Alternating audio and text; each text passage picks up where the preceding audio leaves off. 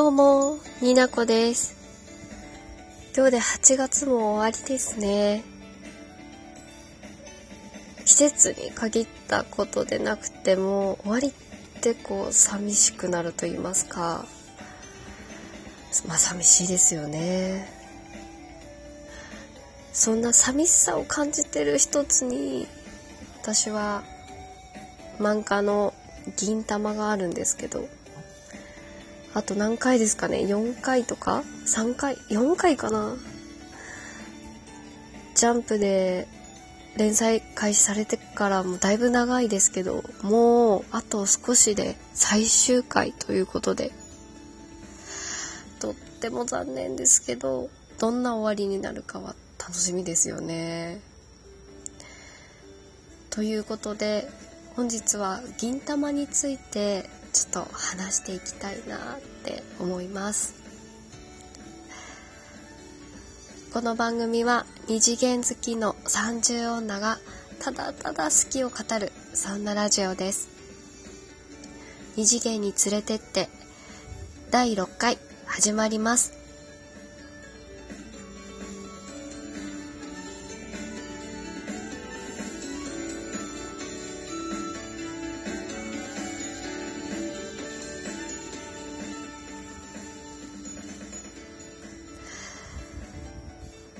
金玉ね。皆さん今実写映画とかですごく話題になってるのでご存知だと思うんですけれども私が初めて銀玉を知ったのは大学生の時に見たアニメだったんですけれども何の回なんかとっても印象的だった印象的なアニメだなって思ったんですよその時。あの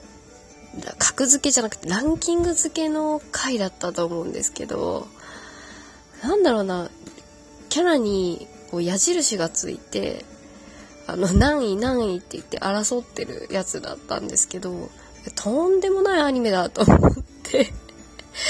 いやすごいなと思ってその演出ありなんすかみたいな。懐かしい。それを見たのが最初ですね。でそっから、まあ、入りはアニメだったんで、あの、ずっと見てたんですよ、アニメを。最初から。最初からこうアニメを1話から見直してあなんアマントとかいろいろなんか昔の日本の江戸時代を舞台にしモデルにしてるからこうなんかちょっと昔日本史も学んだこととかも面白くなんかいいなと思ってて、まあ、全然あんま役に立ってないんですけどね。もうなんかキャラを、まあ、一文字変えてるとこも面白いなって思ったしあとなんかもうキャラ付けがすごくてなんなんかド S キャラとかマヨラーとかスターすげえストーカーとか でも銀さんは銀さんで坂田金時があの金太郎元は金太郎さんだと思うんですけどなんであんなんか多分空知先生も言ってたと思うんですけど銀さんは最初から最後まで変わらない主人公もう変わいい意味で悪い意味もあるかもしんないですけどずっと変わらないそういう主人公みたいですね。なんか、ワンピースとか他のジャンプの作品って割とこう、主人公が成長していくような作品が多い中で、こう私はその言葉がとっても印象的だったんですよね。周りがどんなに変わっても、一本筋がしっかり通った、まあ、だらっとはしてる もう見た目も死んだ魚の目ですしね。でもやっぱり、この、一本筋が通ってるっていうところが多分魅力的でもうどんなにあの下ネタな話になっても面白いしなんか銀さんのキャラクターもすごく愛されるキャラクターだしいいですよね銀玉。何ですかねこうもうネタが時事ネタも入れてくるしなんか一回もひどいひどいが過ぎると思ったのがあの、漫画家、アジロギムトでしたっけ？なんか漫画の世界の中で漫画を描くっていう、もう、何なのっていう。もう絶対その原稿を通す、本当に通せたやつ大丈夫みたいな、肩バーンみたいなやつ。ねえ、もうなんか発想が豊かすぎて、もう飛び抜けて変わっってる作者さ、空知先生だなって思うのと同時に、これを世に出そうって言ってくれてる周りの方もすごいなと思って やっぱこう支えたくなる何かがあるんでしょうね空知先生。原稿を落とさないように多分いろんな人に助けられてるんだと思います。いろいろ読ませていただきましたけど。そういう空知先生の考えとかキャラ本人のキャラご本人のキャラクターもあって多分銀さんがとっても素敵なキャラクターになってますし他の女の子のキャラクターとかもこうただ可愛いだけじゃない強いキャラクターあの男女逆転した話とかすごい好きですね。あのあの土方さんだけちょっと残念すぎるんですけどね。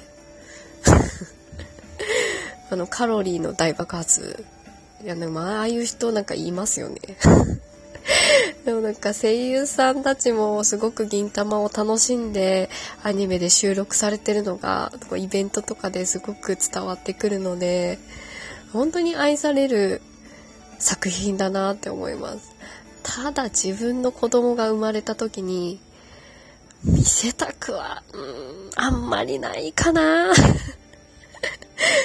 なんか10代、10、10、もなんかある程度なんか分かってきてるんだったらいいけど、そのちっちゃい時からはちょっと見せられない。そんなアニメで、そんな漫画ですね。褒めてんのかな、これ。うん、でもすごく好きですもん。銀さんが一番好きですけど、なんかサブの男の子、男の子っていうのかな、キャラクターたちも、なんだろう、こ悪いところがかっこいいっていうのかな。なんか絶対完璧な人がいないっていうところがいいなと思います。普通な人いなくないですか？なんかね、そういうのいいですよね。アニメの映画も、あの、実写版じゃなくて、アニメの映画もいくつかあったと思うんですけど、あの、あれですよ。あー、もうあの、時間タイムスリップする、え、アニメの映画で一番最後のやつか。あれ、ほんと好きですね、私。な、もう D、ブルーレイ買って持ってるんですけど、あ、そうそう、完結編、よろずやよ、永遠なれ。なんか、超泣きますよね。なんなんだろうなその、空知先生の、泣かそうとしてる感じも、まあ、ちょっとはあるんですけど、こう、面白い、絶対こう、悲しいだけの作品はない。絶対笑えるところがあって、こう、いじってるところもあって、なんかでも最後は笑顔で終われる作品ですよね。ほんと変わってますよね。あんなに下品なのになんでいい話に持っていけんだろうと思って。不思議で仕方ないわ。ねえ、新選組もとっても魅力的ですよね。あのー、土方さん。もう土方さんのカレーっていうあの、せんべい食べて、最後にカレーっていうあの、最後のシーンね、あの、三つ葉さんとの、まあ、その場にはいなかったですけど、あれも、カレーがつれーって読めるとかいう話とかもすごい、なんか、その他界隈ではね、ありましたよね。悲しいね。でも、やっぱりなんか救われる部分があるから、うん、いいんじゃないかなと思います。皆さんは銀玉だったらどこの何編が好きなんですかね？うーん、最近だと、そうだな、さらば新選組編がとってもこう良かったと私は思うんですけどね。最近じゃないか、結構前か。もうね、あとバラガキ編とかもすごく好きですね。いいですよね。あと歌舞伎町四天王編。もうこれはやばい。あの原作の方、コミックスで読んだんでしたですけど、とってもなんか二人の親子の仲も良くなって いいですよね。ああ、もう時間が足りない。今日も最後まで聞いていただいてありがとうございました。になこの二次元に連れてって、